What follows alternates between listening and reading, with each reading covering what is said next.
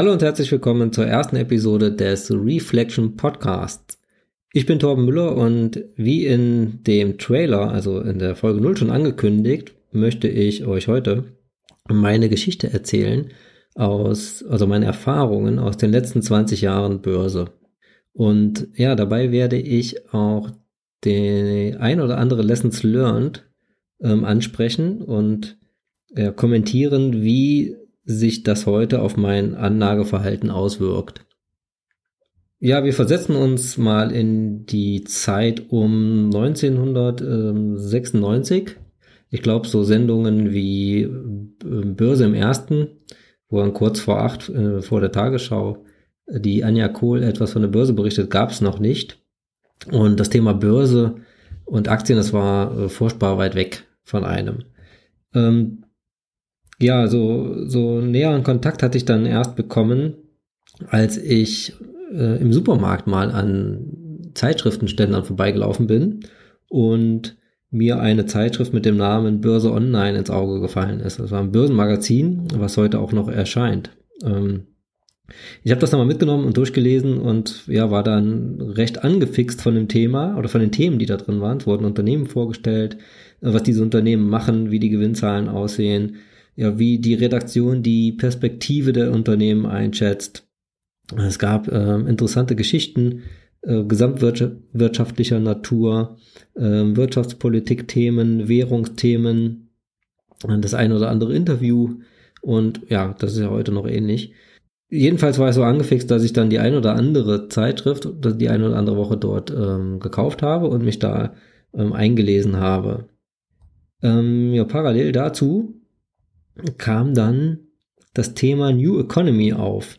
Also in der Zeit um 96, 97 ähm, gab es immer mehr Unternehmen, die sich äh, in dem Technologiesektor befanden, also auch in, auch in dem Internetsektor. Ähm, und das Interessante dabei ist, dass ich IT-Nerd war gleichzeitig und ja, dass ich das dann spannend fand, also die technische Entwicklung und die, die Börsenentwicklung. 1997 hat die deutsche Börse dann den NEMAX eingeführt, den neuen Marktindex, in dem Unternehmen gelistet waren, die genau in neue Technologien, ähm, ja, sei es Software, Hardware, Internet oder auch Biotechnologie und so weiter, ähm, unterwegs waren. Und das war ein spannendes Umfeld für mich, weil ich die Themen Technologie und meinem ähm, neuen Thema Börse miteinander verbinden konnte. Und ich habe dann ein Depot eröffnet und natürlich die ein oder andere Aktie dann auch tatsächlich gekauft.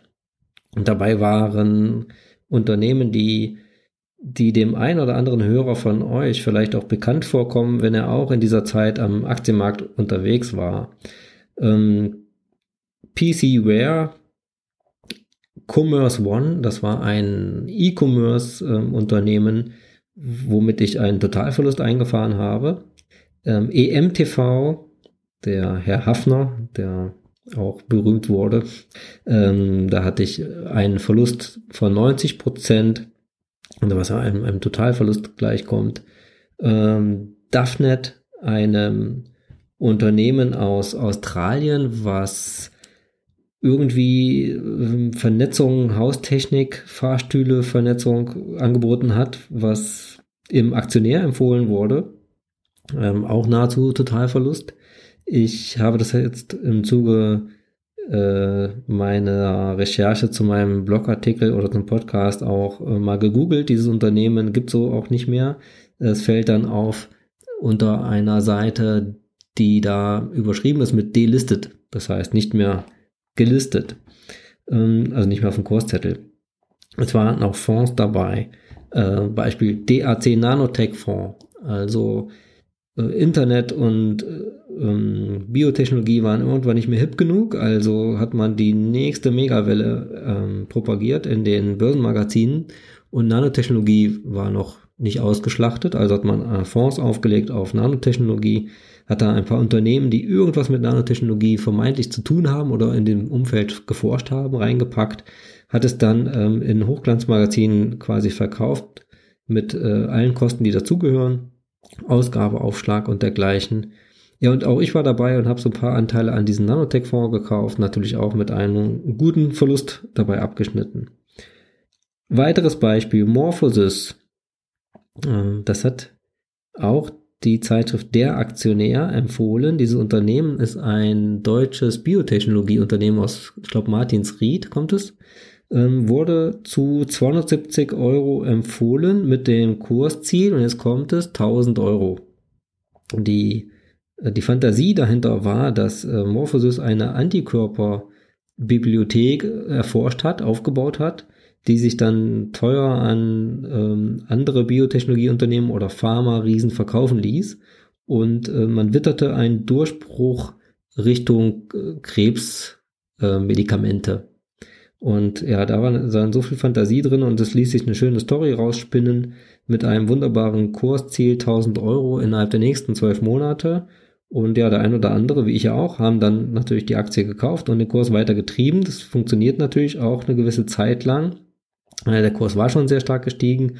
Ich habe dann zu 270 Euro gekauft und habe dann beobachtet, der Kurs lief noch bis 310 Euro etwa.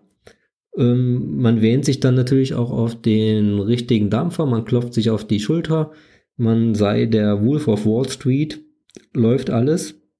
Ähm, Kursziel 1000 ist ja noch ein bisschen hin, aber wird schon und ja letztendlich verkauft. Ich habe hier so eine schöne Excel-Tabelle, in der ich alle äh, meine Käufe und Verkäufe eingetragen habe, unabhängig von auf welcher Bank, bei welchem Depot das war. Und mit einer Performance-Spalte, wo ich diese bedingte Formatierung Funktion sehr schön nutzen konnte, nämlich entweder grün oder rot und die, aus dieser Zeit sind die meisten Zellen dort rot eingefärbt, so auch bei Morphosis, die ich dann zu 19 Euro glattgestellt habe was auch wieder fast einem Totalverlust gleichkommt. Ähm, heute, ich habe nachgeschaut, steht die Aktie wieder split bereinigt, muss man dazu sagen, bei 260 Euro. Es gab irgendwann mal einen Split, wo jeder für eine Aktie drei neue bekommen hat. Also wenn man den heutigen Kurs umrechnet auf äh, das alte Split-Niveau, dann würde ich bei 260 Euro stehen, also 10 Euro im Verlust wäre ich heute noch bei der Aktie. Ja, und diese ganze Zeit, die Zeit des neuen Marktes, der dann auch irgendwann wunderbar kollabiert ist und die äh, dicht gemacht wurde, ähm, bezeichne ich rückblickend als mein Börsenseminar. Und zwar nicht in der Form, als dass ich ähm, in einem Hörsaal sitze oder in einem Seminarraum, wo ich dann äh, den, den Seminarleiter oder dem Trainer äh, lausche und an, an die Leinwand äh, die PowerPoint-Folien betrachte, sondern das war im Prinzip mein Real-Life-Börsenseminar, ähm, was zwar einiges an Geld gekostet hat, aber für mich auch äh, rückblickend eine sehr äh, wichtige Erfahrung war, wo ich sehr viel äh, gelernt habe, wie es eben nicht funktioniert. Das Depot der Börsengurus. Um diese neue Marktphase herum habe ich meine Ausbildung gemacht und zwar von 98 bis 2001 und in der Berufsschule habe ich zwei Kollegen kennengelernt, die sich auch mit dem Thema beschäftigt hatten und die mit dem Thema Börse in, mit mir in Resonanz kamen. Und ähm, in den Pausen haben wir darüber gesprochen, über die Unternehmen, was ähm, kaufst du, was ähm, ist der nächste heiße Tipp und was natürlich auch nicht erfolgsfördernd war, aber ähm, es gab noch einen, einen weiteren Hype in dieser Zeit und das war der Hype um die Neuemissionen, also ähm, IPOs, wo Unternehmen, die dringend Geld brauchten, an die Börse strömten, um und, und neue Aktien ausgegeben haben oder überhaupt an Aktien ausgegeben haben, um ihre Investitionen zu finanzieren. Oder das ein oder andere Unternehmen vielleicht auch nur, weil gerade das Umfeld gut war. Also in der euphorischen Phase wurde alles gezeichnet, was auf den Markt kam musste nur irgendwo ähm, sexy sein. Und äh, so waren die meisten Neumissionen in der Zeit überzeichnet. Das heißt, es gab mehr Nachfrager, als es auszugebende Aktien gab.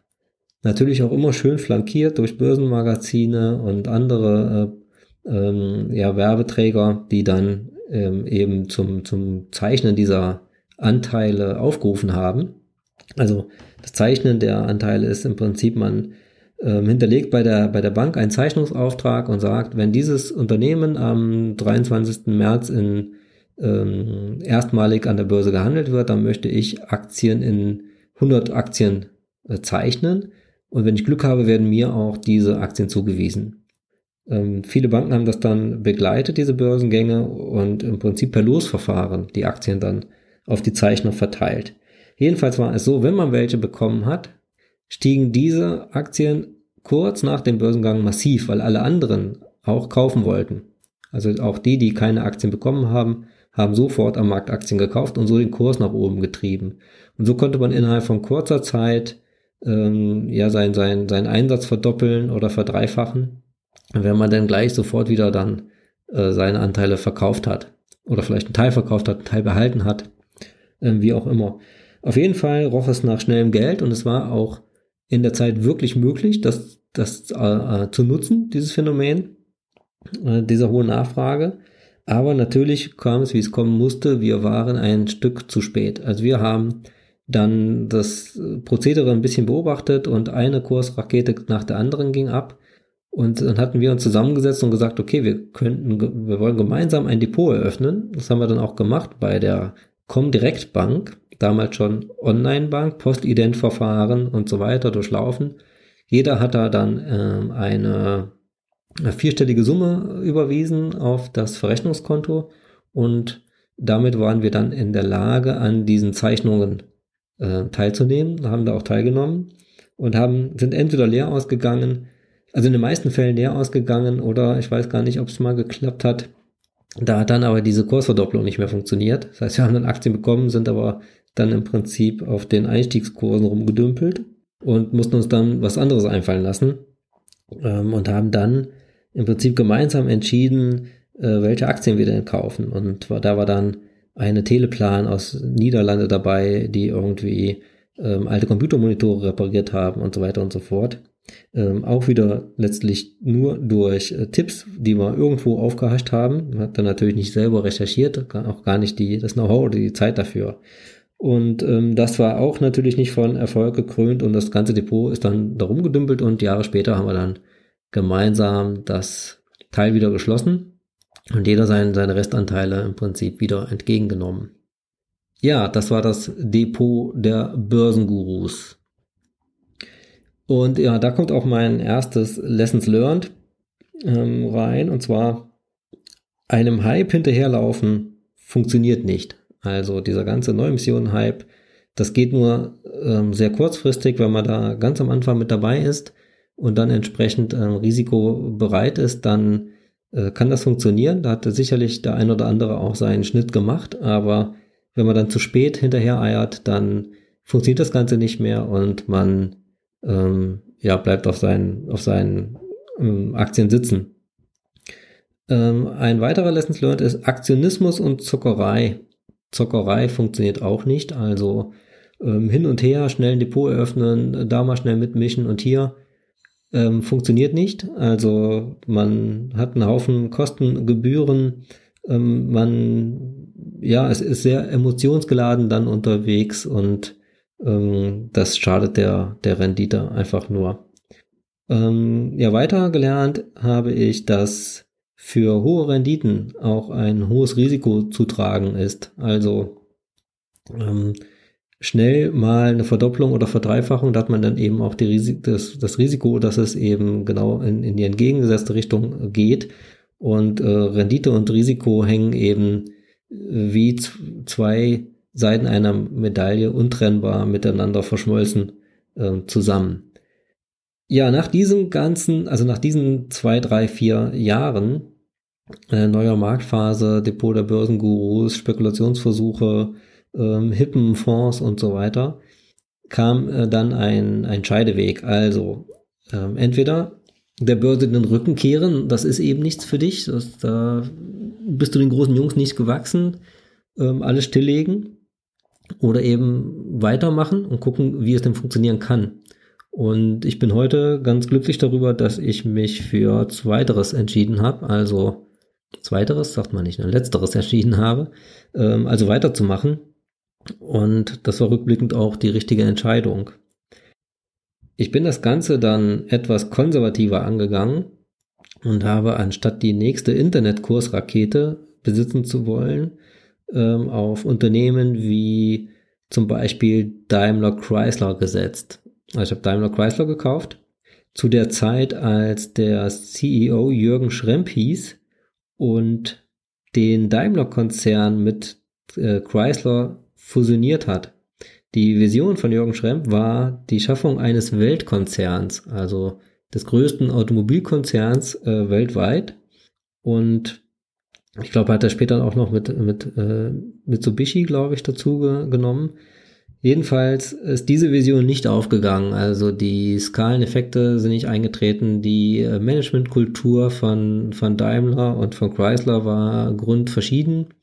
Die ähm, ja, Chrysler hatte äh, operative Probleme bekommen, ist ähm, ja war, war, war wie ein Klotz am, am, am Bein im Prinzip für Daimler und hat äh, jede Menge Kosten verursacht. Also die ganze Fusion hat Kosten verursacht, die operativen Probleme bei Chrysler und der Konzern hat es nicht in den Griff bekommen und hat sich dann nachher wieder äh, getrennt.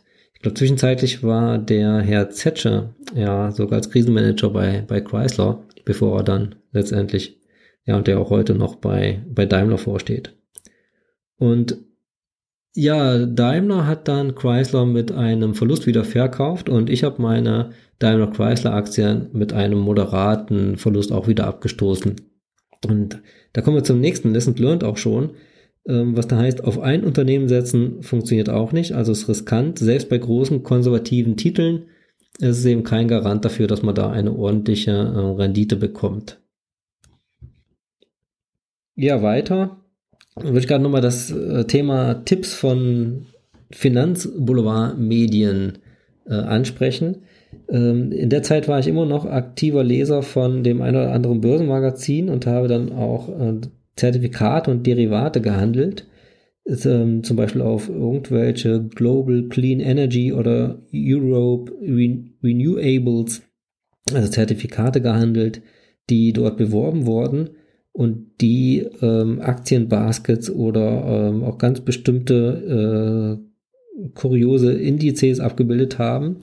Und das Problem bei den Zertifikaten ist, ähm, dass sie Inhaberschuldverschreibungen sind und kein Sondervermögen, wie das bei Fonds und, und zum Beispiel ETFs der Fall ist. Das heißt, man hat das Kontrahentenrisiko. Das heißt, die, die Bank, die dieses Zertifikat ausgibt, ähm, ja, muss, muss eben auch auszahlen. Wenn, wenn sie das nicht mehr kann, dann ist, das, ist der Wert des Zertifikats äh, futsch.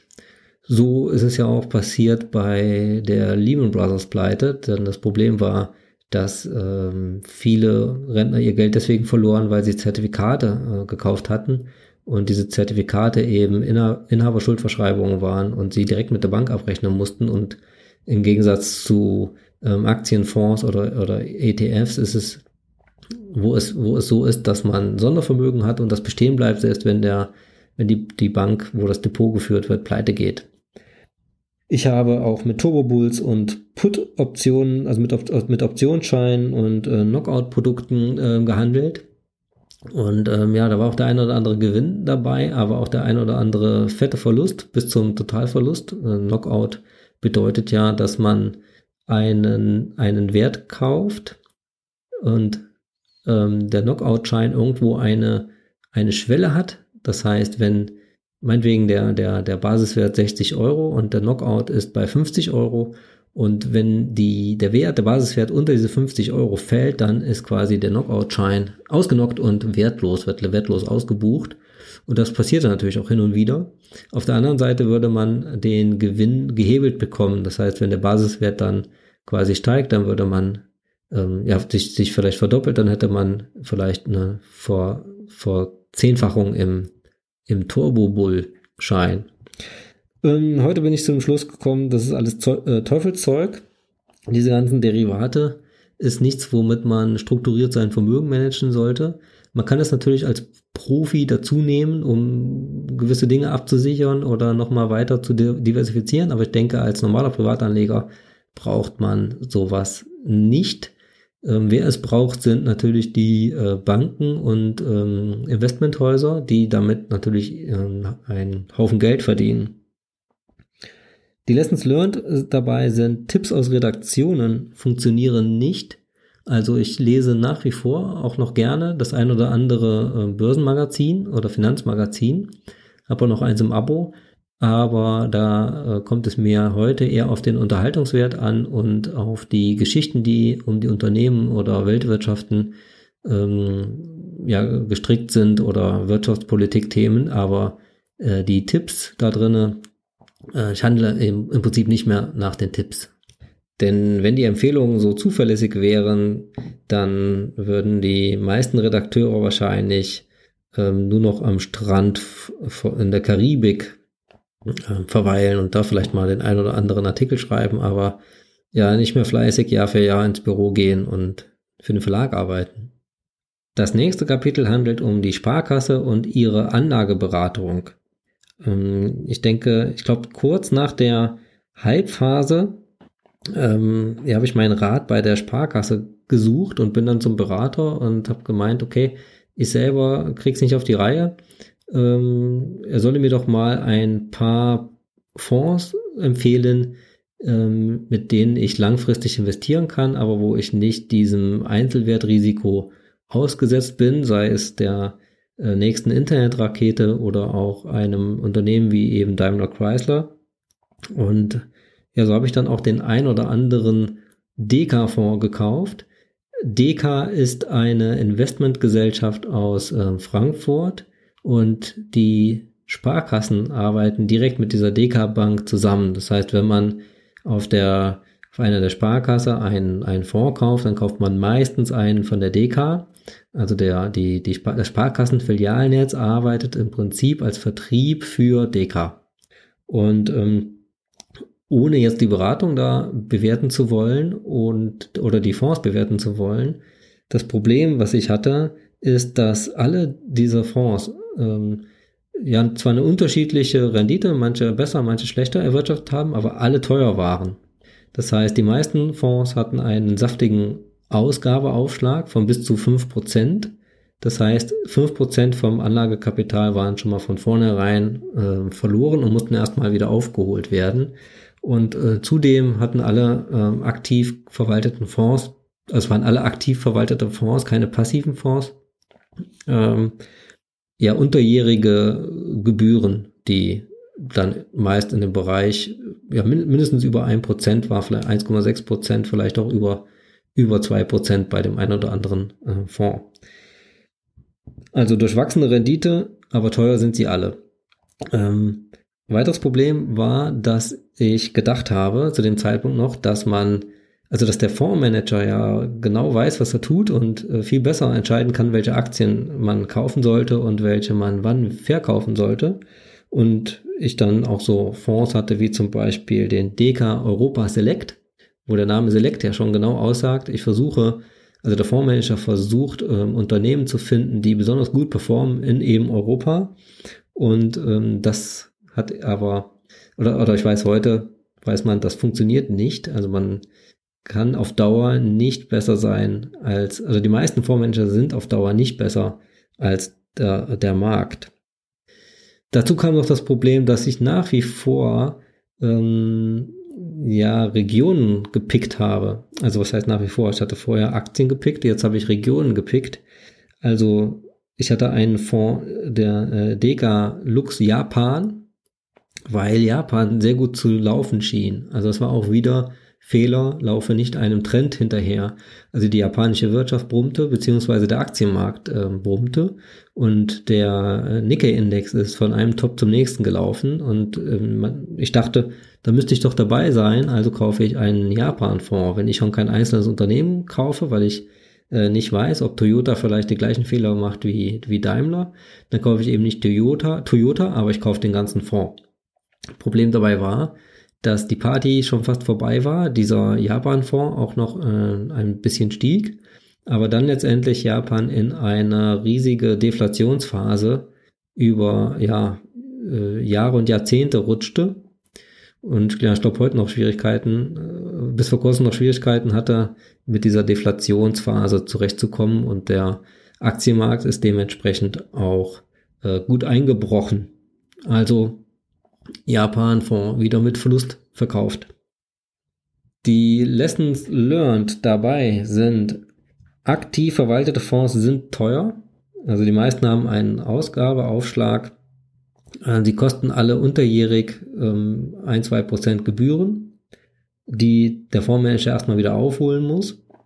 Ähm, die Fondsmanager sind auch nicht besser als der, als der Markt. Also irgendwo ist der komplette Aktienmarkt ja auch ähm, untereinander zumindest ein Nullsummenspiel. Das heißt, was der eine Fondsmanager gewinnt, wird, wird der eine wieder verlieren.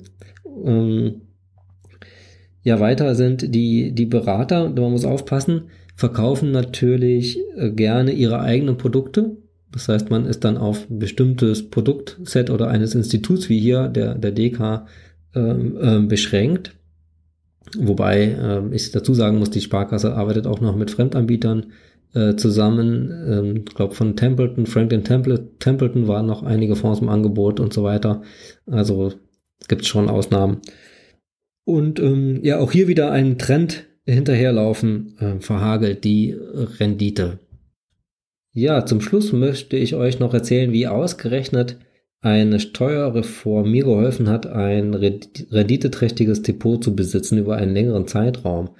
Und zwar war es so, dass vor 2009 ähm, Gewinne, die man aus, aus Kursgewinnen gemacht hat, also äh, Beispiel Aktie zu 100 Euro gekauft, zu 110 ähm, später wieder verkauft.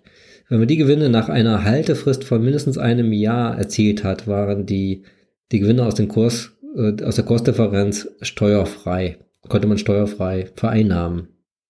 Ab 2009 wurde dann die ähm, Abgeltungssteuer eingeführt, wo man pauschal auf alle Kapitalerträge, ich glaube 25 Prozent plus Soli und plus gegebenenfalls äh, die Kirchensteuer zahlt, ähm, mit der Begründung, dass viele versucht haben, ihre ähm, Kapitalrenditen zu verschleiern und ähm, ja, der Staat dann der Auffassung war, wenn wir ein super einfaches System machen, ziehen die Banken einfach 25 Prozent pauschal ab und damit ist quasi die Steuerlast abgegolten, deswegen auch Abgeltungssteuer.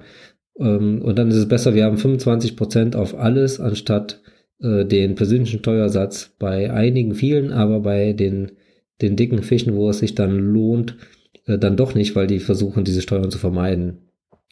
Und diese Steuerreform hat dazu geführt, dass ich mein ähm, Aktiendepot, was ich zu diesem Zeitpunkt äh, 2009 hatte, äh, danach nicht mehr angefasst habe, weil ja die Bestände dort äh, steuerfrei verkauft werden können. Also die Kursgewinne, die man erzielt, dann bei Verkauf steuerfrei sind.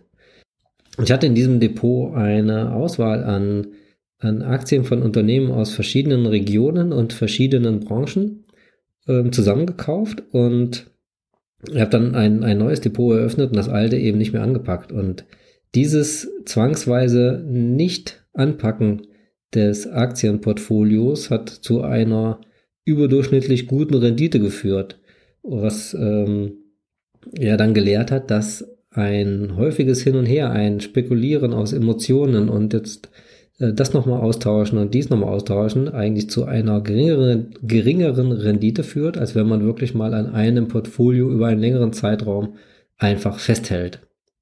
Ähm, die, ja, es gibt den, es gibt so einen makaberen Spruch, die Rendite der Toten. Und zwar kommt das von äh, Banken, die untersucht haben, dass die, die Depots, die verstorbene Personen gehören und dadurch ähm, ja, von, von Erben vielleicht erstmal nicht entdeckt wurden, äh, dass diese Depots, die überhaupt nicht mehr angefasst haben, die besten Renditen hatten und die von den lebenden Kunden, die dann ähm, ständig meinen, sie müssten da rumoptimieren und doch nochmal das ein oder andere austauschen, äh, Markttiming äh, ausprobieren, äh, kaufen, verkaufen, äh, dass diese Depots eine schlechtere Rendite haben als die, die einfach nur liegen. Und ja, diese, diese Steuerreform 2009 hat bei mir genau dazu geführt, dass ich genau das erfahren konnte. In ähm, dem Depot sind die größten Positionen ähm, Apple, BB Biotechnology, das ist ein, eine Beteiligungsfirma ähm, aus der Schweiz, die sich an einigen äh, Biotechnologieunternehmen, die meisten aus den USA, beteiligt und da sitzen quasi Experten aus dem Biotech-Bereich und versuchen da dann äh, lukrative Unternehmen ausfindig zu machen und performt ganz gut. Und die Beteiligungsgesellschaft von Mr. Ron Buffett, äh, Berkshire Hathaway, ähm, ja, die im Prinzip ein konservativer amerikanischer Value-Fonds fast schon ähm, ist. Ähm, es gibt nur eine Position, die in diesem Depot im Minus dümpelt und das ist Barrick Gold, die ja, ich ja äh, relativ teuer eingekauft habe, als der Goldpreis ziemlich weit oben stand und ja, aber auch die lasse ich unangetastet da äh, drin und äh, ich denke, da lasse ich einfach mal auf mich zukommen, wie sich Barrick Gold da weiterentwickelt und wie der Goldpreis sich in Zukunft entwickeln wird und ja, ist als, als Ausgleichsgewicht fühle ich mich da ganz wohl mit. Wie kam ich denn dazu, ausgerechnet Apple-Aktien zu kaufen? Und das, da möchte ich ein Beispiel anführen, wie man eine gute Rendite machen kann, ohne äh, überhaupt irgendeine Bilanz oder irgendwelche betriebswirtschaftlichen Kennzahlen auf dem Schirm zu haben und einfach mal nach Bauchgefühl entscheidet. Also nicht falsch verstehen, ich möchte hier nicht äh, da aufrufen, dass ihr nach, nach Bauchgefühl am Aktienmarkt tätig werden solltet. Ähm, genau eher das nicht tun. Aber in dem Fall war es so, dass ich im im Sommer 2006 ein Auslandssemester angetreten habe in Umeå in Schweden und ich vorher keinen äh, Notebook, also kein Laptop besaß. Und ich habe mich dann umgeschaut, was gibt's denn äh, für Laptops, die ich kaufen könnte. Und zu dieser Zeit kam das erste MacBook mit Intel-Prozessor auf den Markt. Und ja, damals war ich leider Windows-Benutzer und ähm, habe mich nicht so richtig so recht daran getraut, aber nachdem ich dann ge gelesen habe, dass ich auch Windows auf dem MacBook installieren konnte, habe ich nur habe ich nur kurz drauf gehabt, danach habe ich dann wieder äh, deinstalliert, ähm, habe ich mir dieses MacBook gekauft für das Studium.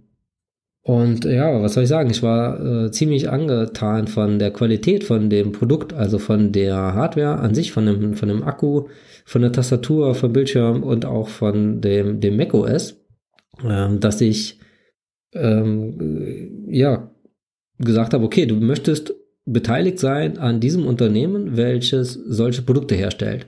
Und habe dann eine Handvoll Apple-Aktien äh, gekauft. Zu dem Zeitpunkt gab es das iPhone noch nicht, oder es gab auch noch keine Gerüchte, dass Apple in der Richtung ähm, irgendwie ein Smartphone rausbringen äh, würde. Ja, die Lessons learned dabei sind im Prinzip, dass ein bunter Mix aus Unternehmen über verschiedene Regionen gestreut und ähm, bestehend aus Unternehmen aus verschiedenen Branchen über einen langen Zeitraum einen attraktiven äh, Rendite-Risikomix bieten und die, die Rendite äh, am Ende echt okay ist. Ähm, also durch, also gerade durch die drei äh, mittlerweile größten Positionen, Apple, BB Biotech und Berkshire, ähm, habe ich mir ausgerechnet, hatte ich dort von 2009 an bis heute eine höhere Rendite als die des äh, MSCI World äh, Index. Um weiter Aktien kaufen zu können, habe ich dann ein neues Depot geöffnet, um das sauber zu trennen. Also altes Depot äh, mit Werten, die ich gekauft habe vor der Steuerreform, als Buy and Hold Bunker im Prinzip und das neue Depot für äh, neues Arrangement. Und ich habe dann ähm, versucht, ein ein, ähm, ja, eine Taktik umzusetzen, die da heißt, verliere niemals Geld. Äh, dieser Spruch stammt von keinem geringeren als Warren Buffett und seine zweite Regel ist, verfolge, vergiss niemals Regel 1. Also Regel 1, verliere niemals Geld und Regel 2, vergiss niemals Regel 1. Und umzusetzen ist das mit Stoppkursen. Bedeutet, ich kaufe heute eine Aktie von meinetwegen Adidas zu, ich weiß nicht, wo die stehen, also sagen wir mal 90 Euro und überlege mir dann, wie viel Risiko möchte ich mit dieser Position eingehen, also wie viel Prozent möchte ich mir leisten, maximal verlieren zu können, also maximal leistbarer Verlust. Und ich sage, okay, ich möchte maximal 10 Prozent verlieren, sind das 9 Euro und ich setze mir einen Stoppkurs bei ungefähr 81 Euro.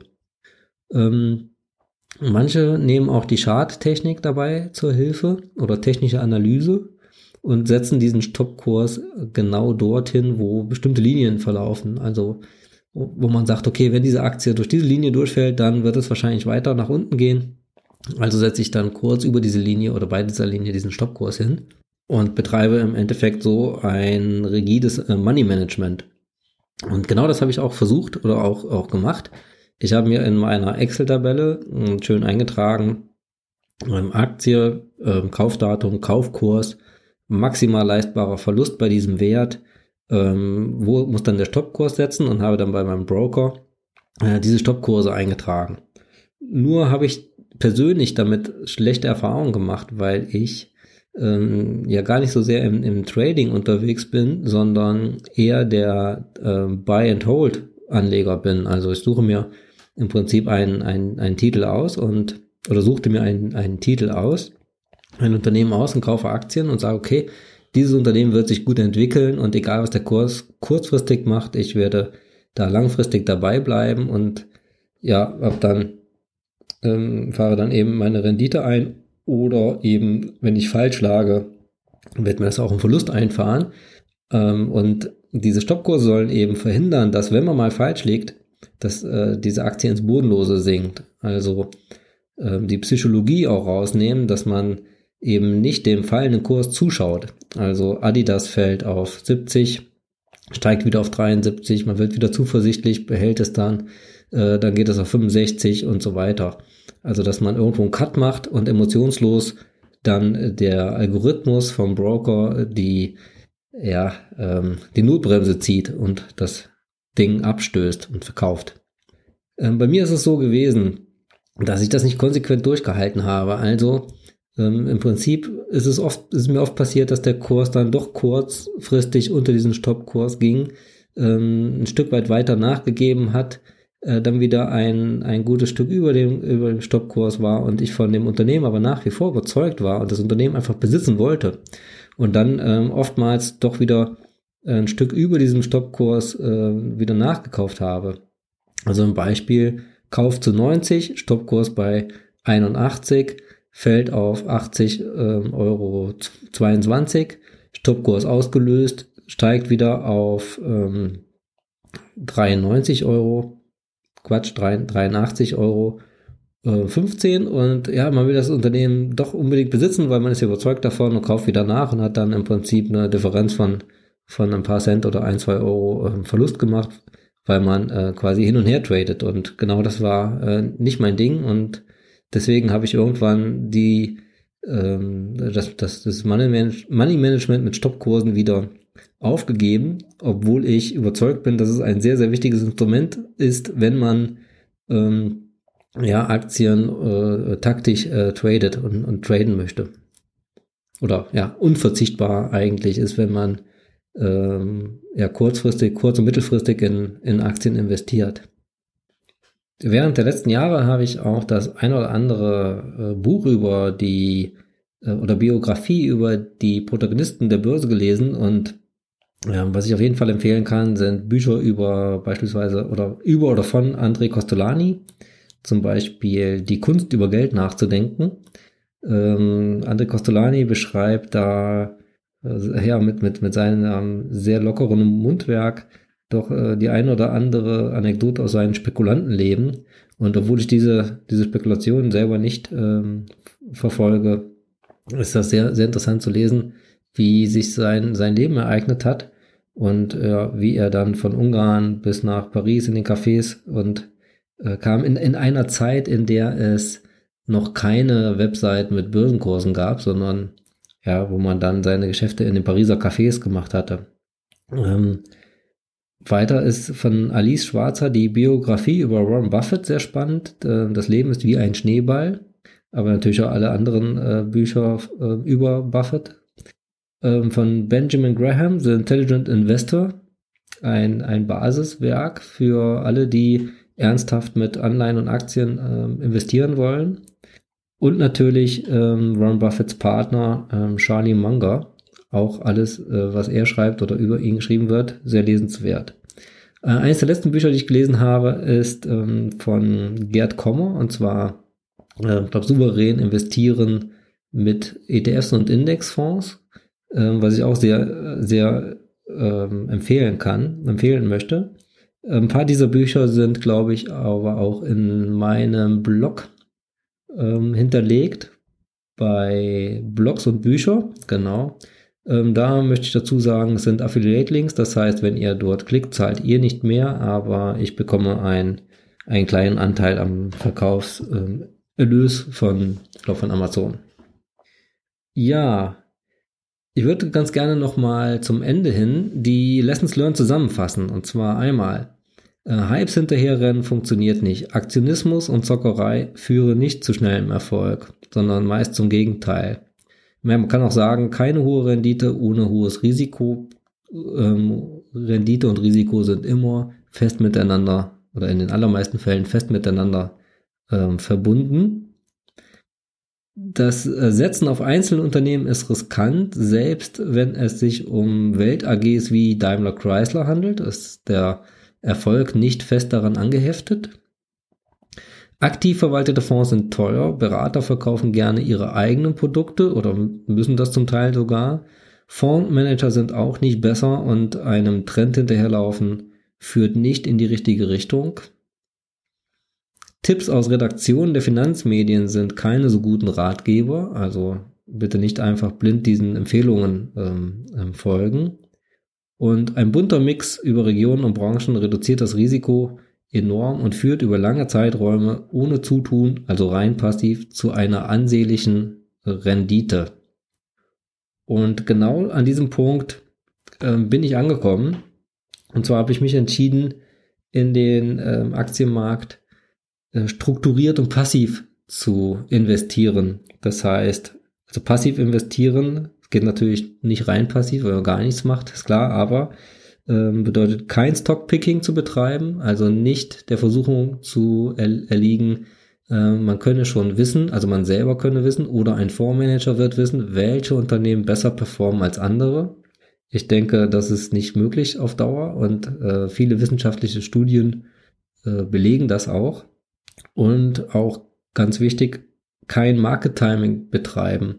Also nicht versuchen, den Markt zu schlagen, indem man ähm, selber weiß oder einem Fondsmanager zuschreibt, er könne wissen, wann der Markt steigt und wann der Markt ähm, fällt. Also wann muss ich kaufen, wann muss ich verkaufen, wann muss ich Absicherungsgeschäfte eingehen, ähm, wann nicht.